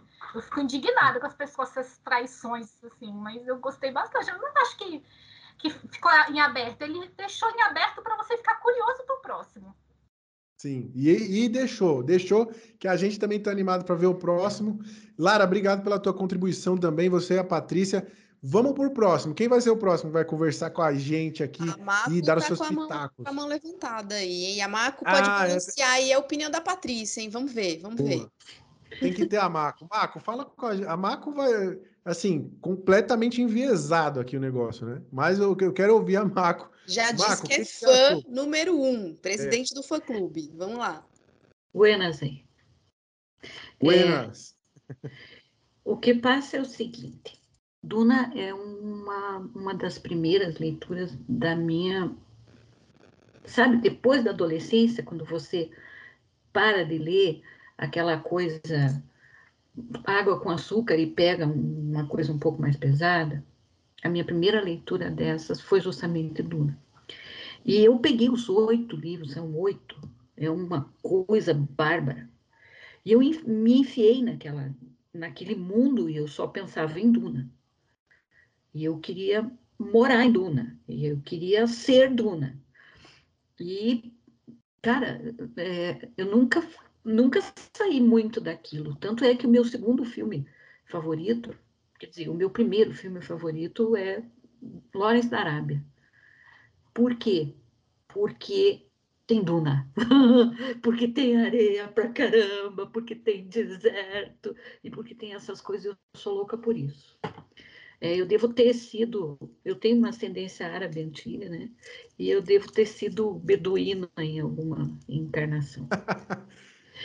Mas o que mais me fascina em, Duna, e eu estou falando aqui dos livros para início, o que me fascina mais é justamente essa questão que um livro que foi escrito lá no final da década de 60, será? Não lembro, mas é, é por aí, né? 1965. Eu não sou muito de data. Assim. 65. É, um livro tão antigo, ele coloca para você uma situação ecológica, em que um planeta foi destruído, uma civilização foi destruída porque não foi cuidado da água. Duna não, não era um planeta sem água. Duna era um planeta normal. E em algum momento, os, os habitantes de, de, de Duna transformaram aquilo naquele deserto. Vocês já ouviram falar numa coisa parecida com isso? Outra coisa, é uma, uma referência de um filme bem antigo também, chamado O Planeta dos Macacos, em que no final de O Planeta dos Macacos, o Carlton Heston, grande, enorme Carlton Heston, ele vai até um determinado lugar lá, ele está morando num planeta habitado por macacos e que um monte de coisa. Ele vai num deserto, ele anda naquele deserto, quando ele chega no final do deserto, ele encontra a estátua da liberdade afundada. E ele diz: Seus desgraçados, vocês conseguiram. Então ele diz: vocês terráqueos fizeram isso. E isso é a mesma coisa que Duna. Não estou dizendo que Duna é o planeta Terra, não é. Mas o, a devastação é a mesma. E aí tem um povo que mora lá que é tão tinhoso e é tão danado da vida que ele resiste à devastação. E quando ele resiste à devastação, ele começa a recriar. E aí que vem o grande mote de Duna 1. O primeiro grande mote é esse. É, não aparece no filme, é uma judiação que não apareça já de cara, os, aqueles canais internos onde eles armazenam água e onde eles Sim. plantam e onde eles colhem e onde eles sobrevivem. Então, Duna não é apenas um deserto, é uma superação do deserto, é uma recriação daquele planeta, feita por aquele povo que não tem nada. E pior, que além de tudo é extremamente explorado por aqueles bandidos Harkonnen horrorosos, que eles não podem ser piores. Ou raça que não vale nada. Tá? Então, é aí que isso funciona. Esse é o primeiro grande mote. O segundo grande mote da, da, da saga é o Paul Moadib. E aí eu falo da jornada do herói, e Patrícia, me desculpe discordar de você, mas a jornada do herói não é datada, ela nunca vai ser datada, porque é a jornada do ser humano sobre a face da Terra. E ela sempre vai ser contada meio parecida. É o piá que não entende nada de porcaria nenhuma, que uhum. é colocado numa situação extrema e que nessa situação extrema ele tem que vencer as suas dificuldades internas e também é, as dificuldades de clima e de guerra e de quem está em volta, e para isso ele vai encontrando é, ajudantes, né? Que no caso do Paul Atreides são lá a própria Jéssica, a mãe dele, que mais atrapalha do que, né? Não sei, a Jéssica. Eu não sei o que pensar da Jéssica. É, a Jéssica, o, os três, os três mentats, né, os três mentores dele e outras pessoas como o Stilgar e a própria Shane, etc., mais para frente. Só que aí é, o Paul tem uma coisa que segue na frente dele, que é muito legal, que é aquela lenda plantada pelas Bene Gesserit em, é, em Arrakis, e que protege ele, que faz com que ele seja é, acolhido em Arrakis como o Pomo Adib. Agora, o Pomo Adib, nem as Bene Gesserit não sabem que ele é realmente o escolhido, ele é realmente o Messias. Tem alguma coisa que acontece com ele quando ele entra em contato com a especiaria, e isso aparece bem no finalzinho do filme, é quando eu digo, cara, ali acaba o Paul Atreides e começa o Paul Muad'Dib, é, nesse momento, quando ele entra em contato com a, com a especiaria e tem aquele piripaque e começa a ver uns negócios estranhos, ali começa a saga dele. E a saga dele é uma coisa muito diferente. Ele tem que se aceitar como o Messias que ele realmente é. Sentiu o drama do Piá? Ele tem 15 anos. Ele não sabe nem quem ele é como ser humano, como um Messias real e com todo o questionamento dele vai muito longe. Eu queria, e agora falando do filme, é, eu queria que esse filme é, viesse com as sequências muito rapidamente, para que a gente uhum. não precise esquecer disso, porque a gente é, viva esse impacto é, é meio como foi os três primeiros filmes de Star Wars. Star Wars, quando passou a primeira vez, sim, crianças, eu estava lá. Eu fui ao cinema nas estreias, tá? Porque gente velha serve para isso. É, então, é, era assim: tinha um, um ano, no, no ano seguinte não tinha, no outro ano já tinha e você continuava naquele impacto. Então, se o, se o Villeneuve for é, esperto, e os produtores do filme, principalmente, que eles é que tem que arrumar o dinheiro para fazer isso, que deve ser uma coisa fabulosa, o tanto de dinheiro que se gastou, se eles forem espertos, isso vem muito rapidamente. E aí nós vamos nos manter nesse clima de Duna, e isso é muito Sim. interessante. A história não está nem sequer começando direito. Nem sequer, é nós mal e mal arranhamos a, a superfície disso. Então, Patrícia, é, não tenha preconceitos e vá, sabe? Não, não, eu entendo o teu lado. Não estou dizendo nem, eu falei errado, tá? Desculpe, apaga o troço do preconceito. É, mas assim, não quer ler o livro, não leia o livro mas vá ver os outros filmes, porque essa história ela vai muito mais além disso e ela tem um traço filosófico e mágico que nem o Senhor dos Anéis não é capaz de ter. Eu sou doente pelo Senhor dos Anéis, mas é muito, é muito profundo. Vai muito longe essa história. E Oba, deixa eu calar a boca, porque tem mais gente falando. Imagina. Ó, né? Ô, Marco, é muito Só queria dizer uma coisa para vocês. A 3D! é muito gostoso ouvir você falar de Duna, Marco, porque você fala com muita paixão.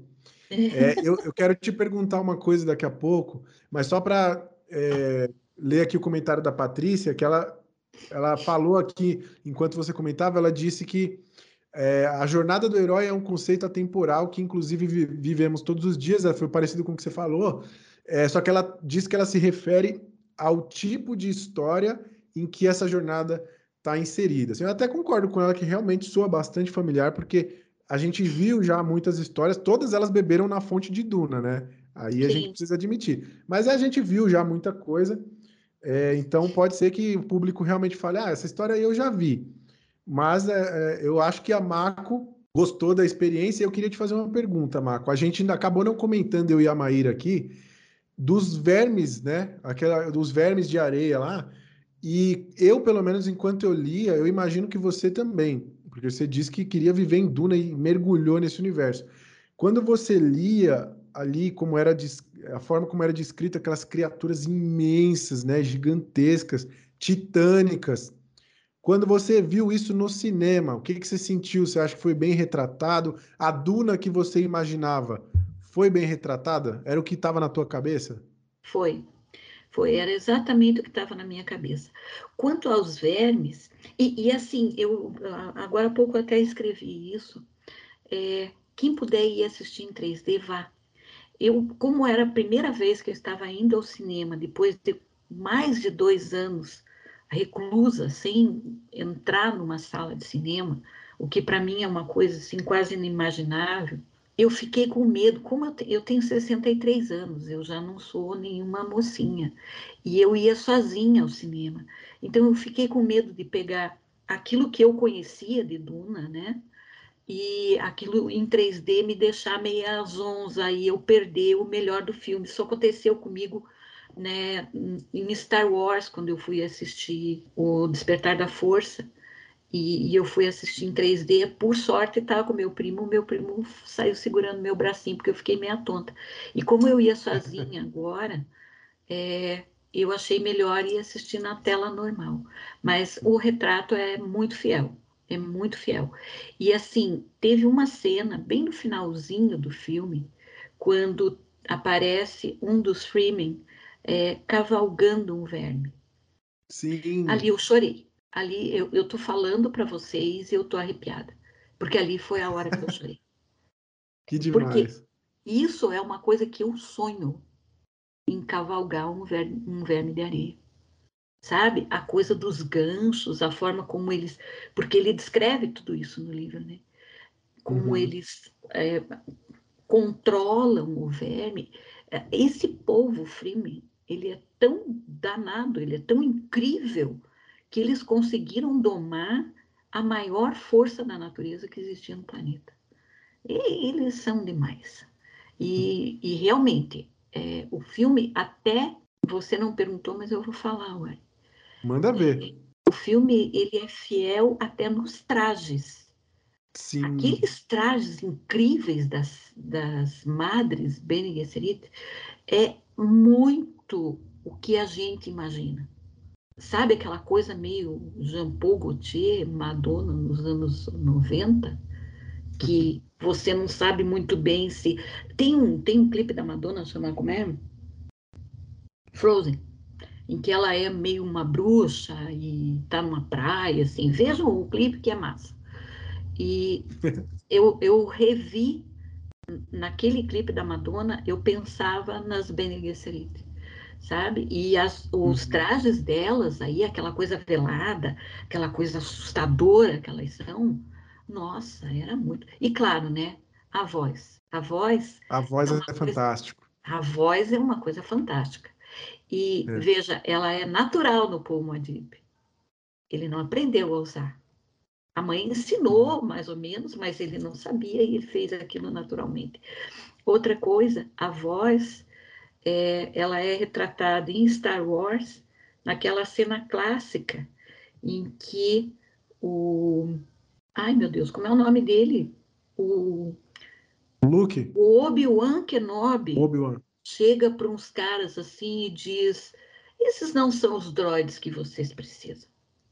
Uhum. É uma cena clássica e tem meme a dar com pau a respeito disso.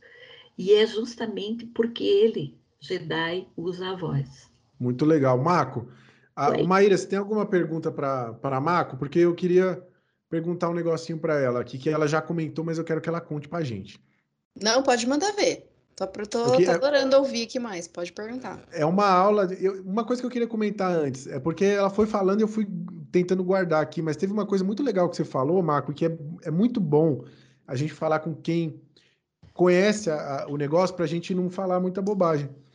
É, a- na verdade, assim, a, a Patrícia ela disse aqui uma coisa que eu concordo, que é o lance da acessibilidade. Assim, o filme, nem todo mundo tem esse teu conhecimento do universo de Duna. E até para mim, uma coisa que passou batida foi o lance das Bene Gesserits terem implantado a, a lenda, o mito do Messias lá entre os Fremen, né? Porque as Bene Gesserit na história, elas têm assim, elas têm o plano delas e elas influenciam em tudo que acontece, né? Elas Sim. influenciam na política, em tudo. E foi legal você ter reforçado isso, porque aí eu vou concordar com a Patrícia. Eu acho que no filme não fica muito claro isso. Ou fica? Eu, e eu, eu panguei. Não, eu acho, sabe, Wari, que no filme é intencionalmente isso meio escondido. Por quê? Porque a Irmandade das Bene Gesserit, ela, ela trabalha na sombra.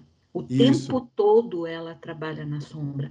Então, isso não poderia ser uma coisa é, diferente do velado, do escondido, do, sabe? É um movimento, eu acho isso, e eu admiro muito elas, para vocês terem ideia, eu agora não acho que eu não sei mais, mas eu sabia decor aquela litania contra o medo.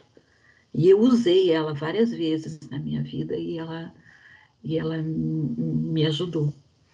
É, mas assim, elas, elas têm um movimento que é muito feminino. A Maíra Sim. sabe, talvez outros saibam, que eu sou é, eu sou mestre Feng Shui. E o Feng Shui lida com algumas forças da natureza. Uma das forças da natureza é a água. E elas são muito água. Elas andam de preto, né, que é a cor, segundo os chineses, é a cor da água. E elas são sinuosas. E elas são, elas se enfiam em qualquer frestinha para fazer as coisas acontecerem. Então é um movimento muito água e a água é a essência do feminino. Então é, também tem isso, um planeta árido em que a água, um planeta árido solar quente masculino, em que a água se coloca lá dentro femininamente e vai curando esse planeta.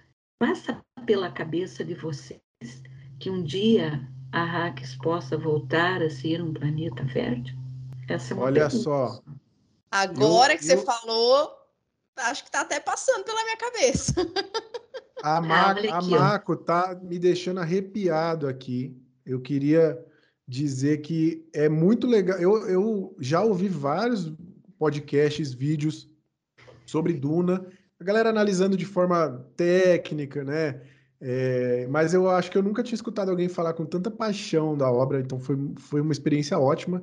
Aliás, ô Marco, eu queria agradecer você e todo mundo que, que contribuiu aqui, e eu queria, para a gente encerrar esse bloco com a participação dos ouvintes aqui, Marco, eu mandei aqui no chat a, o, o, o lema aqui das Bene Gesserit, lá, aquela, aquela passagem que fala sobre o medo que você comentou. Queria que você lesse para a gente, para a gente encerrar o bloco. Vai ficar bonito, eu acho. Mas eu fico muito honrada de fazer isso. Muito obrigada, Mari. Nossa, isso que você está fazendo é muito lindo para mim. Eu não devo ter medo. Medo é o assassino da mente. Medo é a pequena morte que leva à aniquilação total. Eu enfrentarei meu medo. Permitirei que passe por cima e me atravesse. E quando tiver passado, voltarei o olho interior para ver o seu rastro. Onde o medo não estiver mais, nada haverá. Somente eu permanecerei. Vamos então para o bloco final. É, eu sei que você que está ouvindo aí deve pensar, ah, não falou de tal coisa. A gente não falou, por exemplo, aqui que a, a Tamaco passou um pouco por cima disso, mas a gente não falou como figurino, maquiagem, é, todo o design de produção é fantástico nesse filme. Não comentamos do Barão, grande vilão, grande filho da mãe aqui dessa história. A gente não comentou, mas vou falar rapidamente. Fantástica a caracterização, realmente ela, ela amedronta, assim, né? Causa um impacto de caramba, esse bicho é sinistro. E eu, eu, eu acho que talvez falte alguma coisa. Fala pra gente aí o que, que faltou. Não, talvez no... falte muita coisa, né? Talvez falte muita coisa. Tem, tem no, vou ver se eu consigo colocar no Spotify, se eu não me engano, agora tem uma aba que a galera pode comentar e dar a nota. Então, quero que tanto o pessoal aqui do clube, como você que está ouvindo aí, caiu aqui nesse podcast, avalia, que a gente quer muito saber a sua opinião. É, Maíra, conta para galera o que, que vai acontecer aqui. Eu queria que você explicasse. É sempre bom a gente explicar esse momento. E, então, vai lá, você que é a sensata desse podcast. Dizem. Vamos agora, então, é, reforçando o que você falou, claro que faltou muita coisa e vai faltar muita coisa, e exatamente, né, por tudo aí que a Marco trouxe, né, a gente percebe o tamanho do universo de Duna, então a gente não tinha pretensão realmente de, de falar sobre tudo, esgotar tudo aqui. Queria agradecer muito todo mundo que colaborou aí com a gente, muito rica, né, todas essas percepções de vocês, toda essa diversidade, essa diver divergência de opinião é maravilhoso, é fantástico. E agora a gente vai para a nossa parte. Você falou aí da nota dos, dos nossos ouvintes, agora a gente vai para a nossa, né? Para o nosso, pro nosso ranking, para a nossa nota, para o nosso julgamento, que a nossa isso. opinião é o quê? Quase nada na fila do pão, mas a gente está aqui para isso, então a gente vai dar a nota e vocês que lutem, entendeu? Então, é, a gente vai, vai, conta o nosso ranking todo, fala só a nossa nota. Não, acho Agora que é legal sempre explicar. Ranking. Vou sempre Bora explicar, porque o nosso ranking. Tem duas coisas no nosso podcast que são únicas, tá? Você pode ouvir qualquer podcast aí, grande, que você não vai ver o que a gente tem aqui. Primeiro, essa participação da galera do clube. Porque a gente tem esse debate, a gente tem a pessoa que é apaixonada, que sabe tudo, tem a pessoa que tem um ponto de vista diferente do que a gente falou. Então, isso você só vai encontrar aqui. E a outra coisa é a nossa escala cinematográfica, que avalia os filmes, que isso é incrível, assim. A gente explica aí como que funciona, Maíra. A gente te, a gente dá as notas, só que através de grandes frases do cinema que meio que transmitem um sentimento, né? Faz um favor para mim, Rory, que obras. Fala para mim a, a classificação. Ah, aí. não tô acreditando. Começou uma furadeira ali agora. Tudo bem, vamos. que maravilhoso. Olha, a, é, é, podcast é assim, cara. A gente está sujeito a esse tipo de coisa. Aqui, aqui é, é verdade, comunicação verdade. E, e, essa é a magia desse podcast. É a vida como ela é. Agora parou. Vou tentar falar a aqui qualquer coisa é. você, você volta, tá? Então a gente tem situações aí de filmes que falam pra gente sobre né, a qualidade dos filmes que a gente está comentando. Então, o pior filme aqui, um dia que a gente falar, não, esse filme é ruim demais, pra gente ele vai ser Run, Forrest, Run. A gente ainda não Isso. chegou nesse filme, ainda bem, tomara não, que nunca não. cheguemos. Fuja, fuja um dessa filme... experiência, Run Forest, né? Se a gente tiver um filme melhorzinho, né? Valeu alguma coisa ali, ele vai ser Houston, We Have a Problem. É bom, né? Não é tão ruim assim, dá para aproveitar alguma coisa, mas também não é grande coisa, tá? Mas também esperamos que ele não apareça. É, se a gente tiver um filme mais ou menos, nem bom nem ruim, tá ali no meio do caminho, ele vai ser, francamente, minha querida, não estou nem aí. Ele nem, oh, nem fedeu, nem cheirou, né? Aquela coisa vou meio... te dizer, Maíra, esse, essa escala aí do, do francamente, minha querida, nem aí, para mim é o pior, que é aquele filme que você sai indiferente, assim. Parece é. que você não teve nada, né? Eu prefiro sair com ódio do que sair apático. Então essa é para mim a pior nota que pode ser dada aqui. Exatamente. Vamos torcer para nunca a gente ter esse daí, né? Se a gente, Sim. né, superou, gostou, achou um filme bacana, bom, recomendamos, né? Ele é o infinito e além. Ele promete, aí tem coisa boa, vale a pena, vale vale perder aí o, um tempo em casa e gastar um dinheirinho no cinema, compensa. E finalmente o grande filme para gente que vai além né, das expectativas e que para a gente traz aí o entrega o que promete e a gente recomenda fortemente. Ele seria o My Precious, em homenagem aí Patrícia, fã do Senhor dos Anéis, eu, Roari, quase todo a mundo. Lana, todo mundo aqui nerd, é fã do Senhor dos né? Anéis. Né? Inclusive eu tenho a aqui, ó, quem, quem tá presencial aqui pode ver que eu tenho aqui o meu um anel e Olha em homenagem só. a ele eu já vou declarar a minha nota que para este podcast, para este filme é My Precious, com certeza. Ele é um filme extremamente divertido, emocionante, reflexivo, filosófico, ecológico. E se ele desperta emoções, e se ele desperta pessoas que amam e pessoas que odeiam, ele já tem muito glamour é. para mim. Então ele é My Precious, nota 5, aí nota máxima. E você, Muito bem. Pô, ó, te, eu, eu, não sei se existem pessoas que odiaram Duna, não, não sei. Acho que. É, pode ser que tenha, talvez tenha, talvez tenha, não sei. Mas, ó. tem, vou... poucos, mas tem. Talvez tenha, é. O... Vamos lá, chegou o momento de dar a nota aqui pro, pro Duna, né? É, como eu falei, é uma história em que eu, eu, eu li o livro, não tinha essa conexão, não amei logo de cara. É, e a gente já teve aqui até, já falamos disso. A, ele tinha essa, essa dificuldade que era adaptar um livro extremamente complexo, que serviu como base para basicamente tudo que a gente já viu de, de ficção científica. Então a gente já meio que consumiu tudo que Duna apresenta, né, todo, tudo que o frescor que o Duna tinha, a gente já tinha meio que provado de certa forma, né, diluído em todas essas obras aí que a gente já viu ao longo dos anos.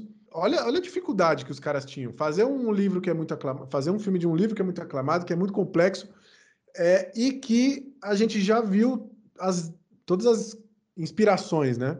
Por isso que eu digo que eu acho que o Villeneuve e toda a equipe aqui, é, mas principalmente o Villeneuve, conseguiu atender as expectativas. Eu acho que ele fez mágica aqui. Eu acho que ele me transportou para aquele universo eu entrei uh, uma pessoa que desconhecia Duna e saí um fã. E eu arrisco dizer que, aliás, quando eu saí do cinema, eu saí com esse pensamento de que eu tinha acabado de assistir um dos maiores filmes de ficção científica da história. Então, My Precious, com toda certeza. Vocês acreditam, minha gente, que Roari deu nota máxima para este filme? Que maravilha. Ele, ele realmente gosta de passar pano para o Villeneuve, a gente já percebeu, a gente já contava com essa análise, mas realmente eu acho que é um, é um filme que conquista aí mesmo e um grande filme, sem dúvida, vale a pena. Com, com todas as questões né, que ele traz e que os colegas aí trouxeram, perfeição a gente não nem está esperando, né? Nem queremos isso e eu acho que ele realmente tem, tem muita coisa boa aí. Então é isso, né, é. gente? Queria agradecer vocês. Lembrando, você que é funcionário do Banco do Brasil, procura lá o nosso canal no Teams, CineBB, procure eu ou Hawari. A gente inclui vocês lá e vocês ficam sabendo em primeira mão qual vai ser o próximo filme que a gente vai conversar aqui com vocês. Obrigada. E eu só vim pela pipoca mesmo, então se vocês não gostaram de algo que eu falei, vocês que lutem. É isso aí. Eu também vou agradecer todo mundo que participou aqui, a galera do clube que ficou até agora. Vocês são incríveis. Patrícia, fique tranquila que ninguém vai ficar chateado com você. Ela votou Houston we have a problem. Mas tudo bem, tudo bem. A gente. Essa é a magia do clube. A gente respeita todas as opiniões e a gente quer você aqui. Vem pro clube.